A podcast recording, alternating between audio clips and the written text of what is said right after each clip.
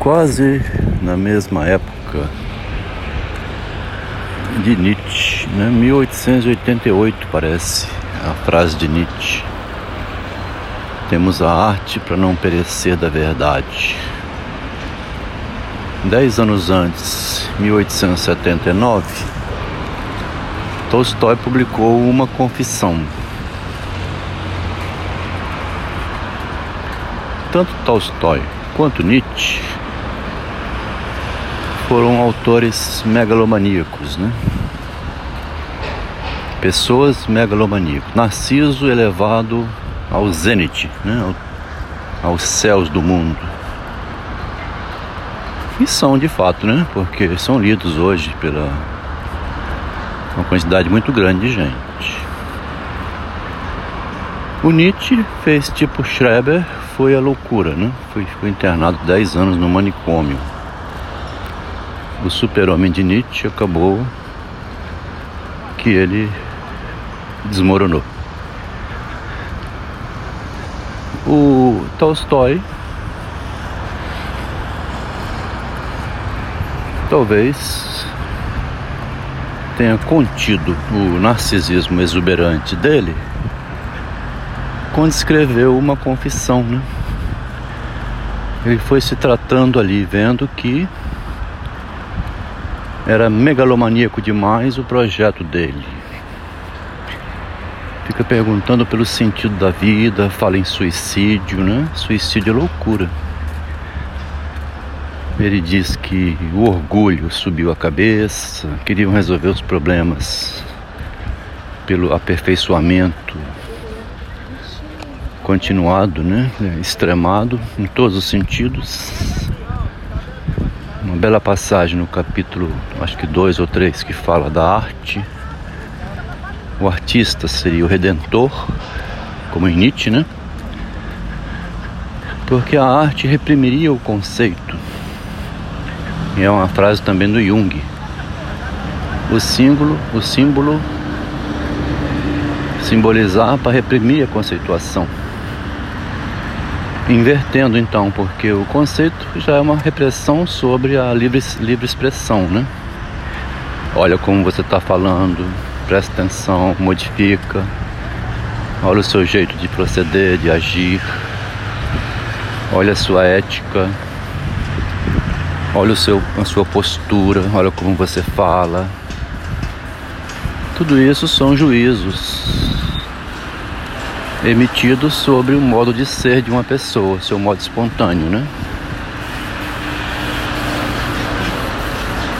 E o Tolstói também, além do Nietzsche e do Jung, defendem que a arte seria uma maneira de combater a repressão. Né? Deixa eu falar, porra, deixa eu me exprimir, deixa eu apresentar meu trabalho. Fica julgando não. Me esquece, né? Lê o que eu escrevi aí, ó. Se não gostar, você joga no lixo. É uma experiência que eu vivi, que eu preciso narrar. É feia ou é bonita, isso aí não pediu esse julgamento, não. É importante para mim colocar isso para fora. Quer dizer, o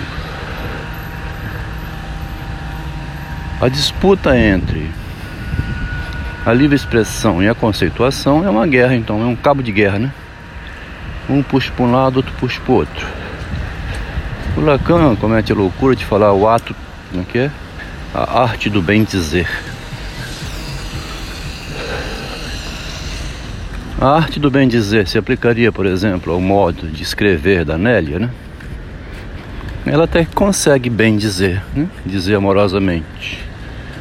A amorosidade de Nélia aparece no texto, muito embora o texto é esdrúxulo, né? mal escrito, feio, né? Texto de quem não sabe escrever. Mas eu pensei esse pequeno áudio aqui de agora de manhã na caminhada, pelo lado do primeiro pecado capital que a igreja coloca como sendo a vaidade. Quer dizer, o vaidoso então, né, o orgulhoso, o narciso, é o que se infla demais e no fim das contas encontra o vazio. Né? O Tolstói encontrou o vazio em si mesmo. O Nietzsche não encontrou em lugar nenhum e caiu. O Schreber também. O Jung encontrou o vazio quando Freud esvaziou ele. O Freud encontrou o vazio quando descobriu que a psicanálise é narcisismo. Então, o ideal vai encontrar o vazio sobre o qual ele foi erigido, né, construído. A Bíblia alertava lá no início que o primeiro pecado capital que puxa os outros seis, né, é a vaidade. Então, o obeso, né, o glutão, o que come muito, né, ele nem percebe mais que ele é gordo, está obeso.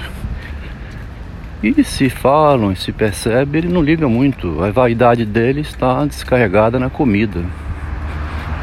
Eu sou o homem que como muito, gordo, preencho o meu vazio com comida. Quer dizer, ele é um gordo. Como assim é Nietzsche, o gordo na filosofia, Tolstói, o gordo na literatura e Schreber, o gordo no direito. Engordaram muito, inflaram demais através do ego, né? O avarento é o gordo do dinheiro. Ele não gasta, né? Tudo quer guardar. Então é uma maneira de engordar também e de ser vaidoso, exibindo-se rico. Se o gordo exibe-se gordo, cheio de comida, o avarento exibe-se com muito dinheiro. O preguiçoso, terceiro pecado, ele se exibe dizendo que não trabalha, né? São os idiotas. Né? Não chegam a falar isso, né? Tem aqueles que vivem à custa de quem trabalha e acha, né? E, e, e ri disso.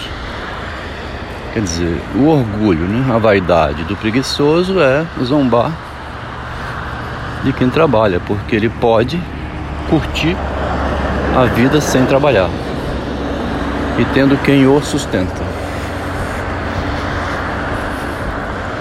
Dessa mesma maneira, a gente prossegue com os outros três pecados capitais, pecados capitais até chegar a completar a lista de sete. Compreende-se assim que a Igreja Católica, lá no início, né, já tinha desvendado um problema que o Freud, o médico da alma, né, o médico do psiquismo, não tomou como ponto de partida. Possivelmente porque não era cristão, não vai saber porquê, né? Da justificativa não é o caso. Ele errou mesmo mesmo que não fosse cristão, a Bíblia estava ali e ele podia ter feito uma reflexão como esta aqui agora. Estou fazendo agora também, sempre é bom dizer, né? Vim depois do erro, diz ali havia um erro, né? A pessoa tropeçou numa pedra, depois de tropeçado. Você não viu que ele tinha uma pedra? Não vale, né? Isso não vale. É má fé, é maldade isso eu estou aproveitando um erro de Freud, que o Freud inclusive consertou o erro dele, para dizer que Freud errou. Maldade isso. O próprio Freud já mostrou o erro dele, incluindo a, a vaidade na psicanálise. Né? O narcisismo da psicanálise, então, é minha obra aí. E o narcisismo da filosofia em geral faltava um livro sobre o narcisismo. E essa reflexão cada vez se expande um pouco mais à medida que vai lendo novas obras.